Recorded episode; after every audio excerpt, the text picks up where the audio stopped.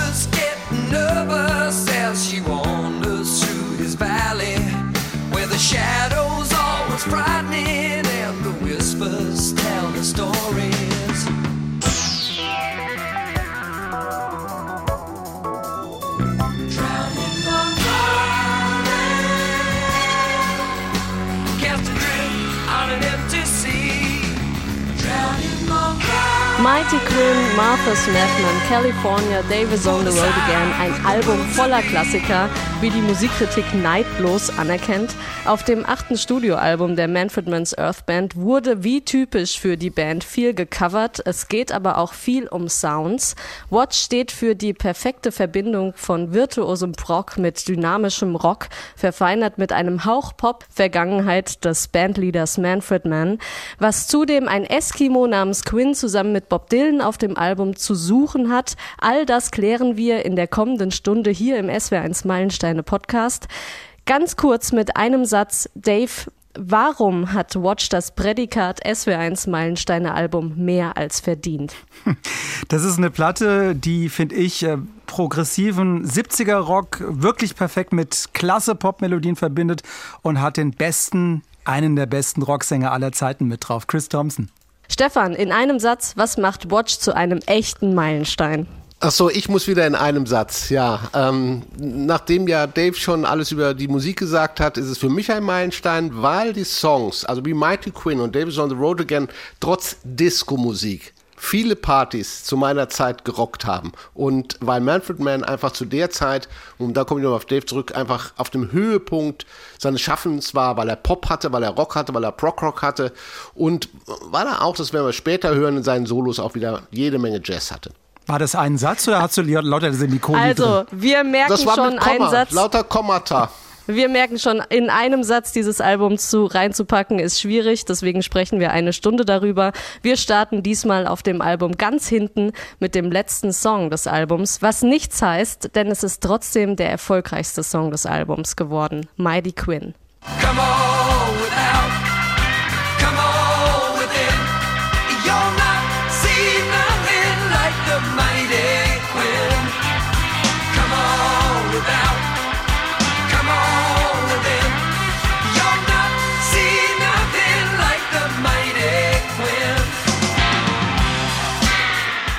Mighty Quinn, eine Coverversion des Dylan-Songs Quinn the Eskimo. When Quinn the Eskimo gets here, everybody jump for joy. Come on without, come on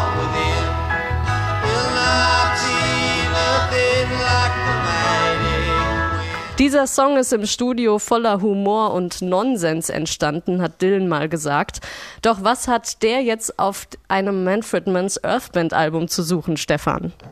Ja, das war, äh, war schon ein großer Hit für Manfred Mann. 68 hat er damit eine Nummer 1 gehabt. Er hat damals, ich glaube, der Dylan-Song wurde eingespielt 67 in ähm, diesem berühmten ähm, Basement Sessions hießen die, glaube ich.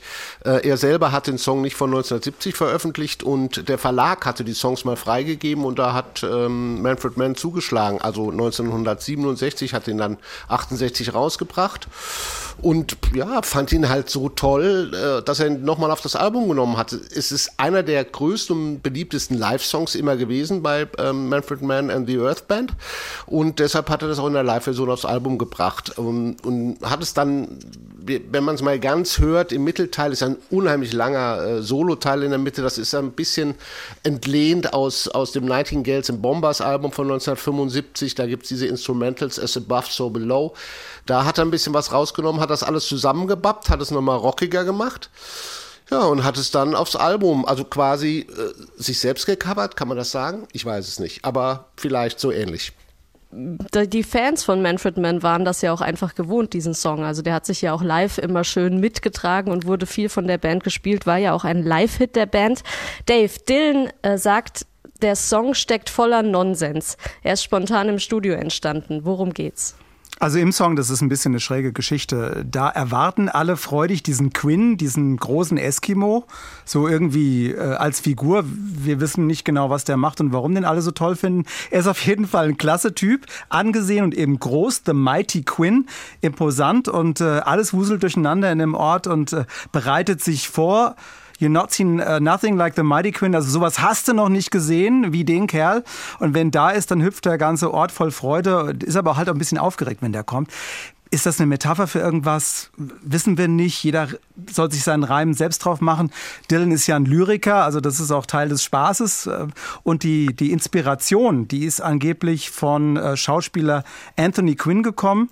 Zum einen, weil, äh, weil Quinn selber im Film Im Land der langen Schatten von 1960 ein Eskimo spielt. Das ist so die eine Quelle. Und dann, angeblich war Anthony Quinn mal Gast in einem Hotel in New York. Gleichzeitig war irgendwie eine Party von The Grateful Dead wo Dylan auch dabei war. Und es war wohl eine ziemlich wilde Party. Und Quinn soll sich über den Krach beschwert haben. Und fertig ist die Idee für einen Nonsens-Song. Und da ist auch noch so ein bisschen ähm, Kinderlied mit drin. Also äh, die hatten schon Spaß dabei. Ja, genau, ein Mix aus einer Kinderliedmelodie und Folkrock hier an dieser Stelle. Stefan, wir müssen ganz kurz mal einen Blick in die Chronologie von Manfred Mann werfen. In den 60ern hatte er mit Mighty Quinn ja bereits einen Single-Hit, wie du schon gesagt hast, mit seiner damaligen eher pop-orientierten Band Manfred Mann, einfach so, ohne Earth Band eben. Und dann kommt er in den 70ern mit der Manfred Manns Earth Band. Was war da los? Ja, das war, ich sag mal, so ein, so ein Endpunkt einer, einer Entwicklung. Also Manfred Mann war viel. Manfred Mann hat angefangen als Blues- und Boogie-Pianist. Er war dann später Jazz-Pianist in Johannesburg. Er äh, kommt ja aus Südafrika. Und dann hat er quasi mehrere Phasen durchlebt. Also er war dann am Anfang diese ähm, Manhugs Blues Band, wo er viel Blues gespielt hat, was man auch auf seinem ersten dann seiner zweiten Phase mit Manfred Mann die, die Pop- und Beat-Band. Das erste Album dieser Band selber war auch noch sehr, sehr, sehr Blues geprägt. Und äh, dann hatte er davon irgendwie von dem kommerziellen Zeug die Nase voll und dachte, oh mein Gott, ich habe ja auch mal Jazz gemacht, dann lass uns das mal wieder tun und äh, nahm dann seinen äh, Drummer ähm, äh, äh, Herrn, Herrn Hack wieder äh, dazu, Mike Hack, und produzierte unter dem Namen Manfred Mann Chapter 3 zwei Jazzrock, lupenreine Jazzrock-Alben, die ich mir extra nochmal angehört habe. Ähm, ja, die haben gar nichts mit dem zu tun, was wir von Manfred Mann kehren, kennen. Und dann kam auf die, ja, neue, neue neue Band, neues Glück und hat die Earth Band gegründet und hat sich halt in den 70ern dem Brock Rock verschrieben. Das war so die Entwicklung von, von, von Manfred Mann. Und so landete, war das eigentlich auch so, so eine logische äh, Fortführung. Und auch eigentlich logisch, dass das Ding wieder auf dem Album landet. Und Brockrock eigentlich auch eine logische Entwicklung für eine Band, ein Bandleader Manfred Mann, der aus dem Pop kommt, sich im Jazz aber genauso zu Hause fühlt, dann eben die Rockmusik im Brockrock eben auch weiterentwickelt. Der Song ähm, Mighty Quinn ist ja live aufgenommen worden. Äh, die Live-Aufnahme ist, ist praktisch die Grundlage für diese dann auf dem Studioalbum gelandete Version.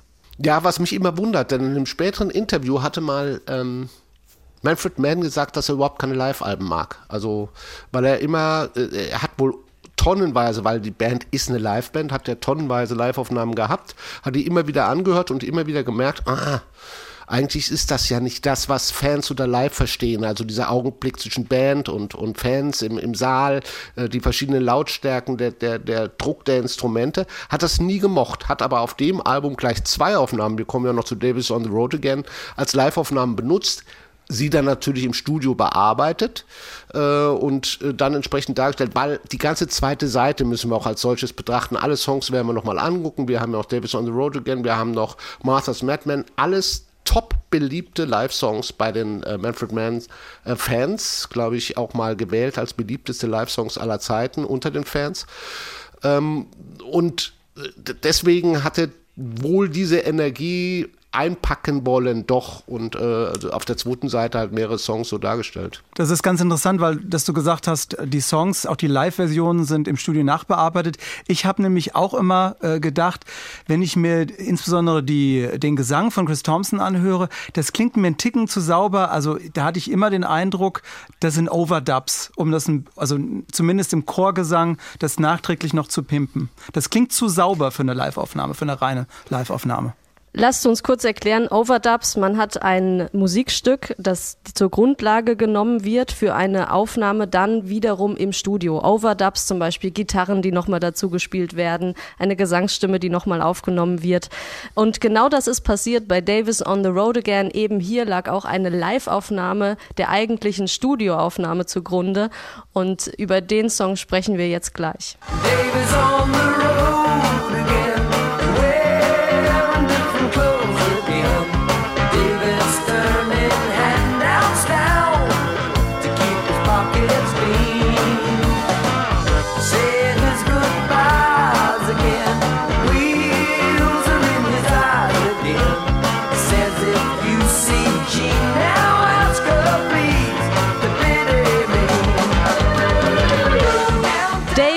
on the road again. Oder wir könnten auch sagen, Dave is on the road again. Dave, ein Song für dich?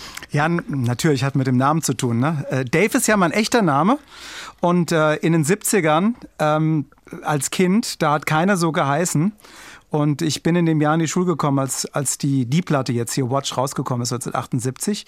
Und in meiner Familie war die Earthband sehr beliebt, also die Musik war, war präsent. Ähm, und ähm, da hat's gerne mal von den Onkels im Taunus geheißen, wenn ich irgendwie draußen spielen war auf der Gas. Dave is on the road again. Insofern habe ich irgendwie eine, eine, persönliche Verbindung zu dem Song auch. Aber ich bin nicht so rastlos wie die Davy-Figur. Äh, hab ja gerade erst Fahrradfahren gelernt. Dave, wir Radioleute müssen ja zum Glück nicht so viel in Tourbussen sitzen und von Auftritt zu Auftritt reisen. Wir haben das Studio ja praktisch direkt vor der Haustür. Bei vielen Musikern sieht das schon anders aus. Äh, wie ist das hier bei Davy? Ja, ich sag ja, rastlos, ne? Davy ist immer unterwegs von Stadt zu Stadt, äh, der erlebt ganz viel, äh, bringt Erinnerungen mit, aber es ist halt nichts, was bleibt. Uh, turning handouts down to keep his pockets clean, also äh, heißt es im, Text, äh, Zettel, die man ihm zustecken will, die nimmt er gar nicht, damit seine Taschen nicht zumüllen. Also er, er nimmt nichts mit von der Tour, das ist auch, auch eine Metapher, auch nichts groß mit Beziehungen zu Freunden oder einer Partnerin. Und äh, wenn da zu Hause jemand wartet, dann hat er oder sie schlechte Karten. Also Davy Davy won't be home tonight. Uh, you, you can wait till the, uh, till, the, till the dawns roll in. Also er kommt nicht, da kannst du lange drauf warten, bis es dunkel wird. Natürlich Musiker, Roadies, so kann man den Song lesen, aber ich finde auch Biker und Trucker in den USA, ne, auf die kann man das auch übertragen. Deren Lebensgefühl ist dieser Song gewesen. Das ist so ein bisschen wie beim Film Convoy mit äh, Chris Christopherson, der ist zufällig auch aus 78. Stefan, du weißt wahrscheinlich, welchen ich meine, diesen, diesen Trucker-Film. Ja. Also äh, irgendwie so in diesem Lebensgefühl sehe seh ich den Song. Natürlich kann man es auch auf Musiker übertragen. Das Original des Songs, also hier bei der Manfred Mann's Earth Band ist das natürlich ein Cover. Das Original des Songs Dave is on the road again klingt ein bisschen anders. Davy's on the road again, wearing different clothes again. Davy's picking up a buck to soothe his simple needs. All his goods are sold again. His words good as gold again. He says, if you see me, now ask her please to pity me. Fast halb so schnell wie die Version, die wir von der Manfred Mann's Earth Band kennen. Davis on the Road Again im Original geschrieben von John Seaman. Produzent und Musiker in den 60ern hat er auch zusammen mit Dylan und The Band im und an Big Pink gearbeitet, unter anderem auch im Song Quinn the Eskimo.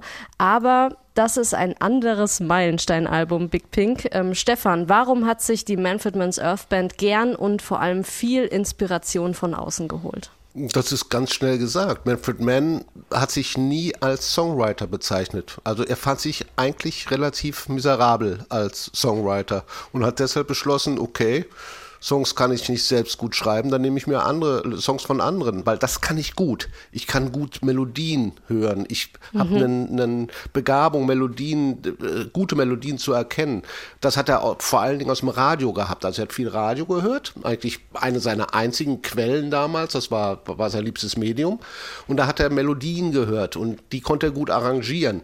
Und die hat er zu seinem Manfred Mann Sound gemacht. Es kamen dann viele Leute, die mal gesagt haben, oh mein Gott, äh, Manfred Mann man, der covert doch nur.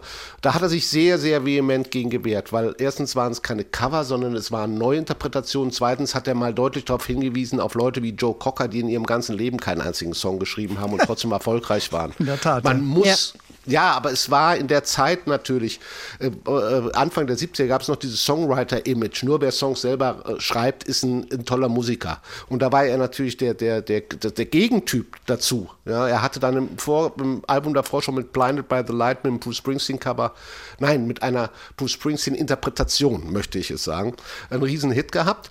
Und er hat das konsequent so durchgeführt. Er hat, hat immer wieder geschafft, wenn, wenn wir die Version hören jetzt hier von äh, ähm, äh, Davis on the Road Again, Band, die ja dieses typische The Band-Umfeld hat, diese bisschen Country, bluesige, äh, aber eine tolle Melodie, die er, äh, die er erkannt hat. Er hat das Tempo hochgezogen, er hat, lässt den Bass wunderbar schaffeln drunter, also äh, schön pumpen drunter den Bass.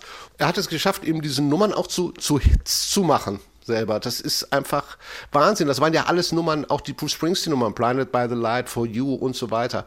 Alles vom ersten äh, Bruce Springsteen-Album. Das waren keine Hits. Das waren zwar tolle Songs, aber keine Hits. Auch diese Nummer war kein Hit. Auch die Bob Dylan-Songs waren keine Hits. Und er hat aber erkannt, welches Potenzial drin steckt und hat diese Nummern zu echten Klassikern gemacht. Und das ist ein Riesenverdienst. Und ich finde, das steht neben dieser Tatsache, ah, ich muss einen Song schreiben, äh, also auf gleicher Stufe wie Songwriter, finde ich, diese Gabe haben zu können. Einer, der die Manfred Mann's Earth Band mit seiner unverwechselbaren Stimme nochmal richtig nach vorne gebracht hat, und zwar mit seinem Einstieg in die Band, war 75 der Neuseeländer Chris Thompson. Dave, was ist da mit der Manfred Mann's Earth Band passiert? Naja, in der Band der Originalsänger Mick Rogers, der ist erstmal raus nach dem 75er Album Nightingales and Bombers. Lustigerweise ist er dann Mitte der 80er wieder eingestiegen, aber das ist eine andere Geschichte. Aber damals äh, hat die Band einen neuen Sänger gesucht. Äh, Manfred Mann hat eine Anzeige im Melody Maker äh, reingesetzt, also in der Musikzeitschrift.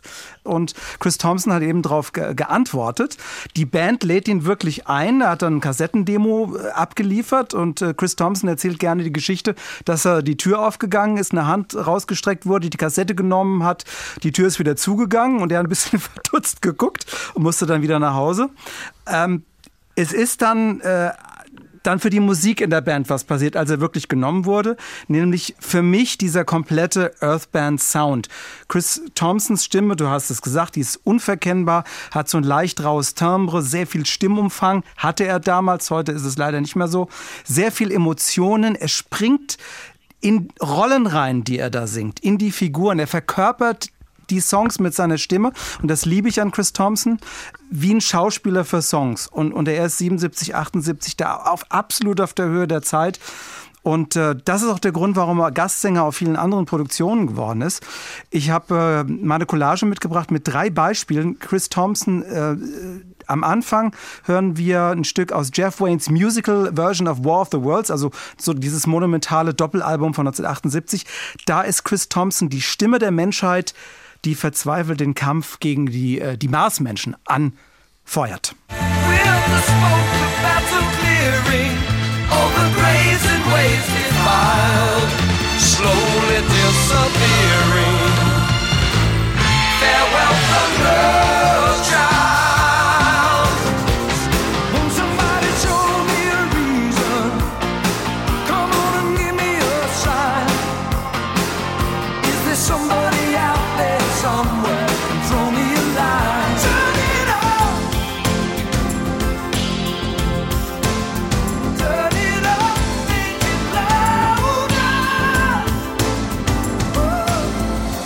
Schluss eben noch Turn It Up, den Chris Thompson für Alan Parsons erstes Soloalbum 93 gesungen hat. Try Anything Once war das Album. Dazwischen haben wir noch gehört die englische Fassung von Peter Maffeis zweiter Tabaluga-Platte. Äh, also da ist er in singenden Spielrollen oft zu hören und das ist absolut kein Zufall, dass man Chris Thompson dafür immer wieder gebucht hat. Ja, Dave, vielen Dank. Chris Thompson echt als äh, sehr ausdrucksstarker, kraftvoller Progressive Rock Sänger. Also er hat da wirklich sein Genre auch gefunden. Ähm, ein ganz kurzer Ausflug, ihr beiden. Ich weiß, ihr habt ihn auch beide schon selbst live gesehen. Was ist euch ganz besonders in Erinnerung geblieben, Stefan? Ach du heiliger Geist. Ja, ähm, erste Mal muss ich kurz nachdenken. Erste Mal war 81, Wiesbaden, Rhein-Main-Halle. Ähm, das war allerdings nicht diese Tour, das war dann, müsste dann gewesen sein im Prinzip die Angel Station Tour. Und er ist schon, er ist schon eine Person, Chris Thompson auf der Bühne. Also ich persönlich finde ja, dass er Manfred Mann diese Songstruktur zurückgegeben hat, diese Rockstruktur. Nach den, nach dem bisschen, nach dieser wirklich starken Progressive Rock Phase kam Chris Thompson, ähm, der nicht umsonst so Songs wie You're the Voice geschrieben hat, der, der, der weiß, wie Songs gehen, der weiß, wie Melodien gehen, der weiß, wie, wie etwas wie Strophe, Refrain funktioniert. Und das finde ich prägt ja auch das Album Watch, äh, weil es auch sehr melodiös ist. Aber nochmal zurück, ja, das war wohl 81 und es ist natürlich Manfred Mann, der, wenn er äh, sein mobiles Keyboard holt und äh, seine Solos spielt, das ist schon ist schon ein Erlebnis. Das ist eine Mörder-Live-Band. Also da äh, kocht nachher die Halle. Das äh, zweite Mal war, glaube ich, 2000. Das war in Hettenroth. Das ist bei Ida Oberstein. Hm, da gab es so ein Zeltfestival, Hexenrock. Die machen das jedes Jahr, schaffen irgendwie immer gute Bands hinzubekommen. Und da hatten sie auch die Earth Band. Anderer Sänger, aber wieder dabei natürlich der alte Gitarrist Mick äh, Rogers, den, der, der, vorher da war. Egal jetzt, äh, zu speziell. Auch da, das ganze Zelt hat hinterher gewackelt. Also die Energie, die die rüberbringen, auch dank der Hits, die die haben, ist enorm. Also wer die Gelegenheit hat, Manfred Mann zu sehen, und die sind ja immer wieder auf Tour, hingehen, hingehen, hingehen. Da kommt ganz schön viel Energie von der Bühne. Dave, von dir ein Konzerterlebnis mit Chris Thompson. Ja, die, die Earth Band habe ich leider nie äh, live gesehen mit Chris Thompson als Sänger, aber Chris Thompson zweimal. Einmal in, in Aschaffenburg im Kolossal. Da ist er ja oft. Ähm, war eine super Show aus seinen Solosachen und den Earth Band Songs. Die haben auch ewig gespielt, irgendwie zweieinhalb Stunden. Das war für die Fans total toll. Ich habe auch meinen Papa damals mitgeschleppt, der auch ganz hin und weg war. Also wir hatten einen tollen Abend. Chris Thompson, der hat auch so eine, so eine besondere Verbindung zum Publikum. Äh, der liebt das auch in solchen Club-Atmosphären. Ich habe ihn auch komplett anders erlebt. In einer riesigen Halle in der O2 Arena in, in London. Damals wurde 2006 das erste Mal Jeff Waynes War of the Worlds, ne, wir hatten es vorhin davon, live aufgeführt mit einem unfassbaren Aufwand. Also nur ein Beispiel, 50 Mann Streichorchester, 35 oder 40.000 Leute jubeln. Und da singt er wirklich diesen Song Thunderchild nochmal am Ende des ersten Aktes dieses Rockmusicals. Und äh, ich bin selten im Leben so geflasht gewesen wie da. Das war ein absoluter Gänsehautmoment, werde ich nie vergessen. Dave, ich schließe mich dir an. Ich habe leider die Earthband auch noch nicht live gesehen, aber Chris Thompson und zwar 2016 auf dem Rheinland-Pfalz-Tag bei uns im schönen Alzey. Ähm, da durfte ich ihn auch kurz interviewen. Er war ganz locker. Ich hatte damals auch meine kleine Ukulele mit dabei und wir haben tatsächlich auch zusammen gespielt und zwar den Titel For You. I came for you. Da, da, da, da. Und das war irgendwie ganz witzig, weil er sich mehr mit der Ukulele beschäftigt hat als mit dem Interview und so. Und ich hatte dann am Ende auf dem, auf dem Interview-Tape hatte ich dann lauter Ukulelentöne mit drauf. Also das war schon ganz lustig, aber er war wirklich sehr, sehr entspannt und hat danach eine grandiose Show abgeliefert. Und ich kann mich noch erinnern, wir mussten dieses Konzert dann tatsächlich auch live im Radio absagen. Wir haben das präsentiert von SWR1, weil ein heftiges Gewitter kam, dass wir dieses Konzert wirklich mittendrin abbrechen müssen. Und er hat was ganz Tolles gemacht damals. Er hat äh, die Hits, die ja eigentlich normalerweise in einer Setlist ganz hinten gespielt werden, also so dann wirklich äh, das große Finale praktisch liefern, die hat er, als, äh, als er wusste, wir haben nur noch zehn Minuten auf der Bühne, die hat er vorgezogen, hat komplett einmal die Hits runtergeballert und äh, dann haben wir das Konzert abbrechen müssen, die Leute mussten nach Hause und er hatte aber trotzdem noch alle Hits gespielt und äh, ja, sein Publikum war glücklich und wir auch. Das war meine Chris Thompson Story. Aber weil Ähm, du das gerade sagst, Katharina, wegen der Ukulele, das ist natürlich, wenn wir über das Album Watch reden, auch wieder ein entscheidender Moment, entscheidender Moment. Denn Chris Thompson war natürlich auch Gitarrist.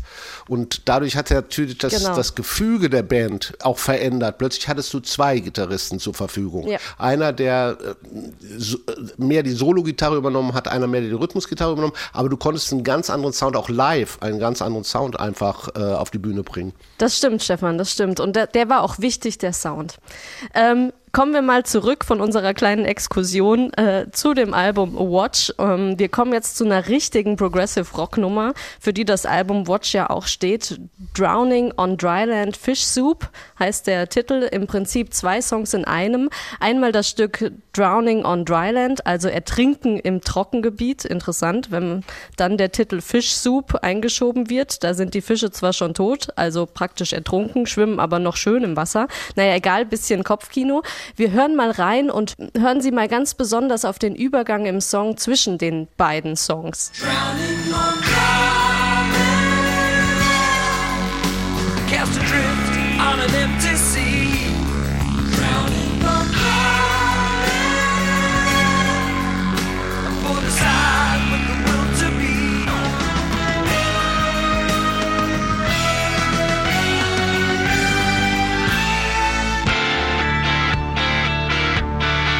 So, jetzt schwimmen wir mit den Fischen in der Fischsuppe und gehen wieder zurück ins Trockengebiet.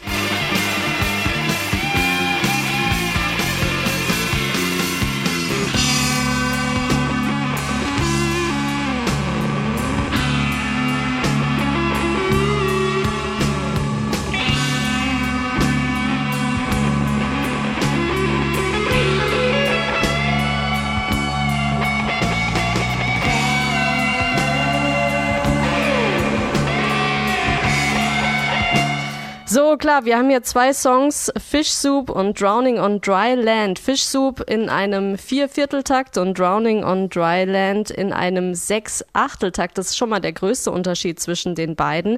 Ähm, aber am Ende ein Progressive Rock Song vom Feinsten. Er schließt mit seinen Mellotronchören nahtlos an die damals bereits bekannte Manfred Mann's Earth Band Alben an. Stefan, Drowning on Dry Land, Ertrinken im Trockengebiet und Fish Soup, also Fischsuppe, ist zusammen der zweite Track auf dem Album. Verwirrend, zweideutige Titel. Worum geht's in dieser ja, Komposition? Ich wusste, dass ich dir diese Frage wieder beantworten soll.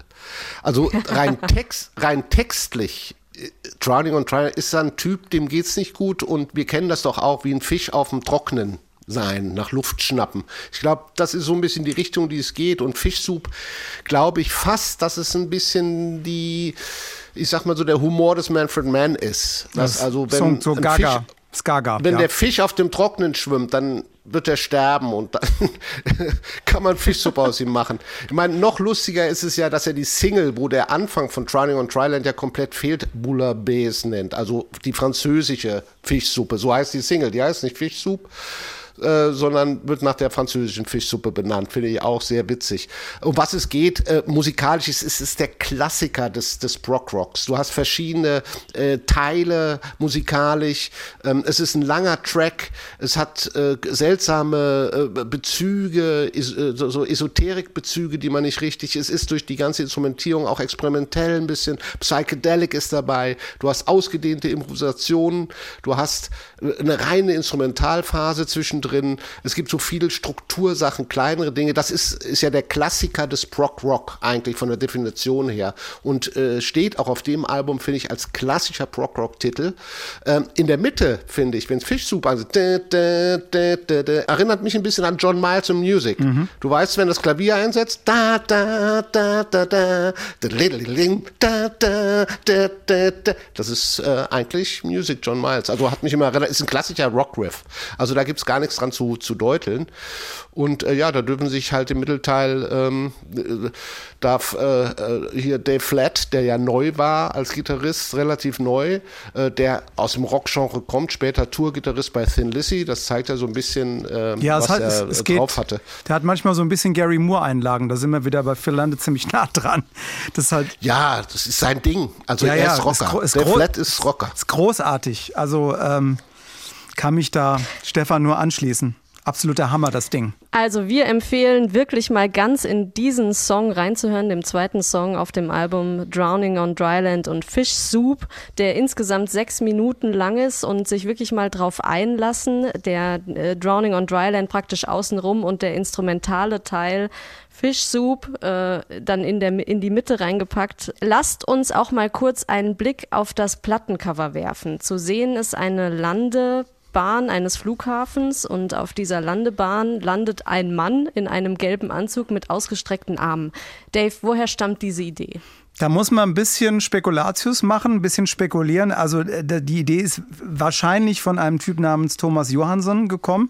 Das ist damals der schwedische Tourmanager der Earthband gewesen und der hat wohl irgendwie ein Werbeplakat für einen Flughafen in dem Stil gesehen oder sowas. Aber so richtig bestätigt ist diese Geschichte nicht. Deshalb kennzeichne ich das mal mit ähm, kann sein, muss aber nicht. Was klar ist, äh, der Coverdesigner äh, von dem Ding heißt Michael Sands. Der war damals ein Kunststudent und er hat äh, den Auftrag für das Cover von Watch per Zufall gekriegt. Also er war, war Fan und hat Manfred Mann Ölbild zum Unterschreiben hingehalten seins. Und Mann, der war dann so beeindruckt, hat gefragt, ist das von dir? Und so, ja, yeah, okay. Und dann hat er den Auftrag gekriegt. Und Sands, der, der ähm, Designer, Kunststudent, der ähm, ähm, hat das von Manfred Mann vorgemacht bekommen mit den ausgebreiteten Armen, ne? so wie er sich das vorstellt. Also Fakt ist, das Cover ist nicht von einem Designerhaus, äh, wie es damals üblich war, sowas wie Hypnosis oder so, ähm, die berühmt geworden sind durch die, ähm, unter anderem durch die Pink Floyd Cover, die 70er, in den 70ern fett im Geschäft waren, sondern von einem Kunststudenten. Also es ist ein super Cover, finde ich. Gucke ich lange drauf, habe ich als Kind auch äh, geschaut und gedacht, hat der Typ sie noch alle, dass er wegfliegen will? Ist das irgendwie eine Fantasie? Was ist denn da los?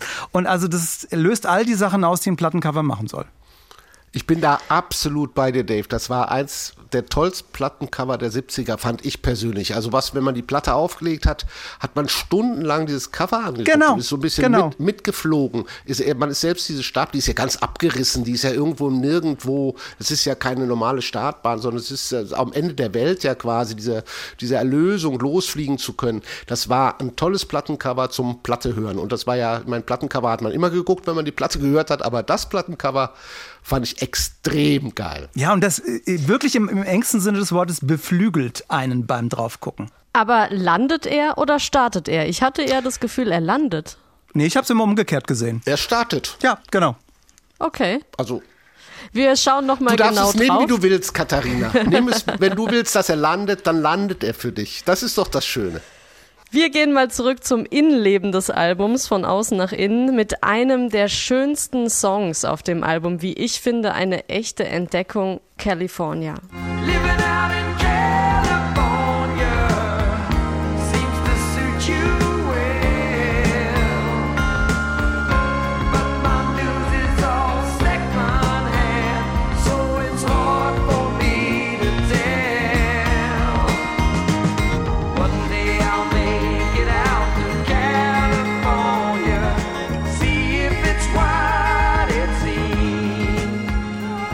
California, oh, da komme ich ins Träumen und hier am Hin- und Herwippen auf dem Stuhl. Eine schöne, zarte, verträumte West Coast Ballade mit Akustikgitarre und Orgel, Wellness für die Ohren, im Original geschrieben von einer Frau. Sue Wickers. Das Original klingt tatsächlich ein bisschen ähnlich, aber doch auch anders, noch mehr nach Folk. Halt nur mit Akustikgitarre und von eben einer Frau gesungen. Gern mal online recherchieren und anhören. Wir können das Original leider aus rechtlichen Gründen hier im Podcast nicht anspielen. Sue Wickers hat den Song selbst als Interpretin unter ihrem Künstlernamen Susie veröffentlicht. Manfred Mann kannte diesen Song. Sue war der Band ja schon länger bekannt, Dave. Ja, ja, das ist in der Tat so. Also da, da kommt man nicht weiter, wenn man nach der Earth Band guckt, sondern man muss äh, über die 60er Jahre der Manfred Mann Band ein bisschen gucken. Da gab's äh, Mike Vickers, der Gitarre gespielt hat, also auch so Hits wie Do what di di di di dam di di do.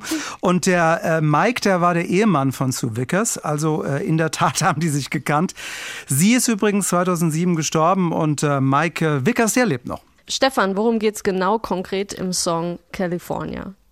Das ist diesmal im Gegensatz zu äh, äh, Drowning on Dryland ein bisschen einfacher. Es ist einfach, es ist ein Pärchen. Ich glaube, sie, sie ist nicht in Kalifornien, er ist in Kalifornien und äh, sie wundert sich, was macht er da? Ähm, sie sind anscheinend getrennt. Äh, sie hat Sehnsucht. Ähm, sie philosophiert drüber, wie gut es da ist. Wie ist, ist er wegen der Sonne da? Ist er wegen des Geldes da? Äh, wie schön ist es, in Kalifornien zu leben?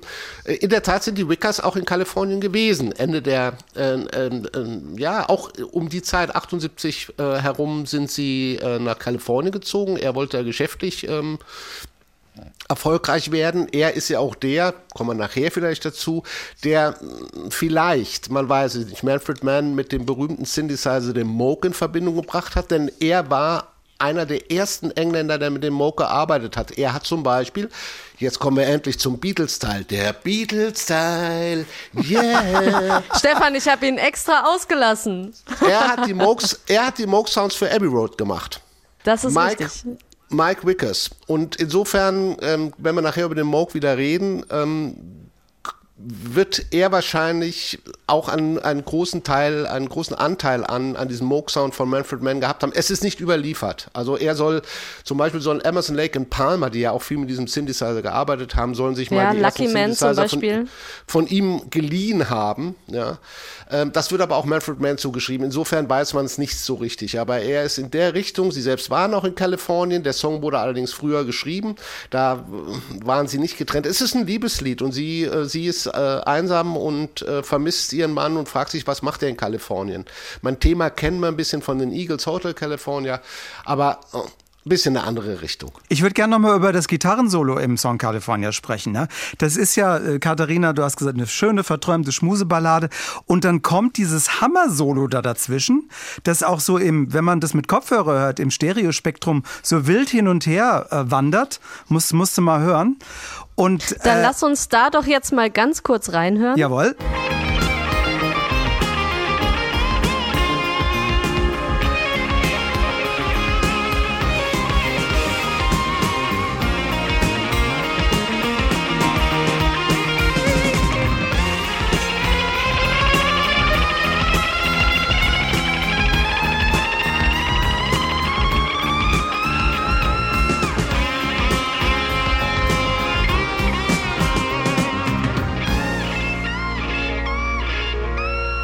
Also so hat man gehört, äh, fetzt die, diese Gitarre von links nach rechts und wieder zurück. Und, und Dave, äh, Dave Flatt äh, hat beim Solo auch dann so bei 2,30 ungefähr so eine, so eine richtige Gary Moore-Qualität, habe ich eben schon gesagt. Ne? Und das muss ich sagen, die Eier, darf ich Eier sagen im Podcast? Die, ne? Ja, Okay. darfst du. Und die Eier muss man erstmal haben, in diese Schmuseballade dann so ein Brett einzubauen. Also, das, das finde ich, das ist halt auch so diese Prog-Rock-Nummer. Das geht dann halt, ne? Das stört nicht. Das, da, da stört sich keiner dran. Ich finde das super.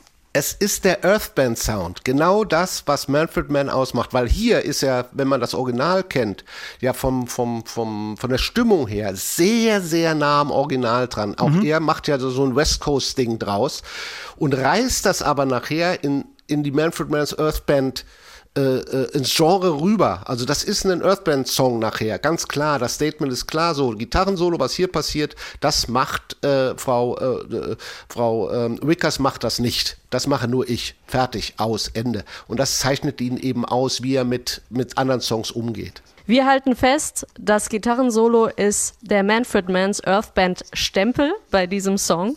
Und vom sonnigen Kalifornien gehen wir jetzt weg in das Innerste von Martha und ihren Dämonen. Marthas Madman. Martha's getting nervous as she wanders through his valley, where the shadows always frightening whispers tell the stories.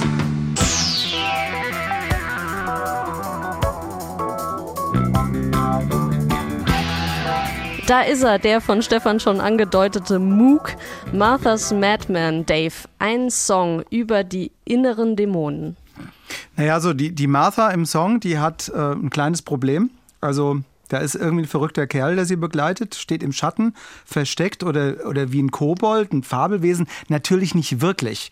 Das ist für die, für die Martha wie so ein kleiner Mann im Ohr, der äh, durchgeknallt ist, der ihr ständig sagt, die Welt ist schlecht, voll mit blöden Leuten und Freaks. Das ist keine reale Person. Sie bildet sich das ein. Das ist eine innere Stimme, die sie aufhetzt. Und dieser verrückte Mann, dieser Madman, der trägt einen türkischen Dolch mit sich rum. Also das sind echt krasse Bilder, wenn man das mal wirklich so im Text mitliest. Und Martha kann im Grunde als Figur nichts machen. Ich bin jetzt kein Psychologe, äh, hört sich für mich an wie, wie klinische Schizophrenie oder sowas. Aber als Rocksong ist das natürlich unfassbar geil. Ne? Also wie der äh, Bassist äh, Pat King da durchdengelt wie irre. Wie irre, wirklich. Schöne Rhythmenwechsel vom Drummer Chris Slade, ein Knaller-Solo wieder von Gitarrist Dave und, und Manfred Mann flippt an den Synths wieder total aus. Chris Gesang natürlich auch super. Das Ding wird nie langweilig. Das, das ist äh, großes Kino. Der Song ist ja wieder ein Coversong von der Manfred Mann's Earth Band. Der Song wurde im Original von Lane Tietgen geschrieben, einem US-amerikanischen Musiker, Komponist und Poet und von der The Jerry Hahn Brotherhood Band veröffentlicht. Thousand years of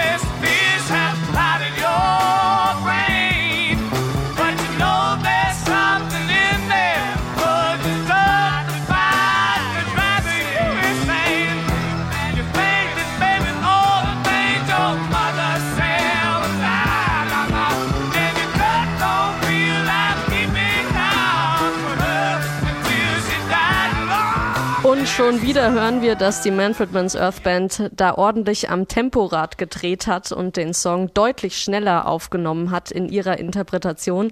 Interessant, wie die Manfred Mann's Earth Band jedem Song das gewisse etwas einhauchend, was den Song meistens dann im Vorfeld gefehlt hat. Sie werden prägnanter, spitzer, die Songs sind mehr auf den Punkt gespielt. Sie waren einfach eine gute Live- und Studioband. Bei Manfred Mann steht aber auch immer ein ganz besonderes Instrument im Fokus, Stefan. Wir haben es schon angesprochen, der Mini-Moog. Ein, man könnte sagen, kleines Keyboard, ähnliches Gerät mit vielen Knöpfen, das synthetisch, also auf elektronische Weise Klänge erzeugt. Auch zu hören hier in Martha's Madman. Leider gibt's aus rechtlichen Gründen aus dem Moog Solo an dieser Stelle nur einen kleinen Ausschnitt. Bitte unbedingt mal ganz anhören. Da hört man nämlich richtig, wie sich der innere Dämon bei Martha so anschleicht.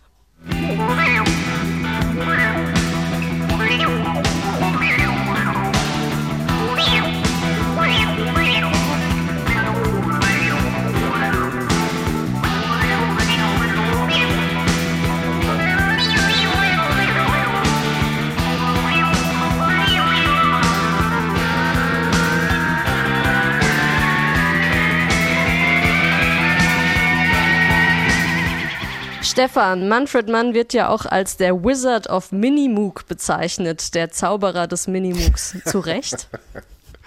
Ich finde das eine schöne Bezeichnung. Ähm, ja, zu Recht. Also wenn ich an Manfred Mann's Earth Band denke, es gibt nur eine andere Band, die ich noch mehr mit diesem Minimoog-Sound verbinde. Das ist im Prinzip Emerson, Lake and Palmer. Ansonsten ist es Manfred Mann und das ganze Album, auch die vorigen Alben, werden ja von diesem Sound durchzogen. Wenn wir Mighty Quinn haben, das Solo Live ist ein Minimoog-Solo der Extraklasse. Das Solo, er hat es bei Davis on the Road Again wieder, wieder drin. Äh, er nutzt dieses Instrument auch, um, um seiner alten Lust zu frönen. Ja, er ist jazzig. Er ist sehr jazzy mit dem Instrument. Die, die, die Solos ist ein bisschen, äh, hat auch so ein bisschen Bläsersound zwischen Flöte, Trompete entwickelt er. Das ist sehr jazzy und er ist der Meister. Aber diesen Sound, also dieser Minimoog, hat ja auch ganz andere Sounds hervorgebracht. Und da hören wir mal rein, was man mit dem Minimoog alles machen konnte.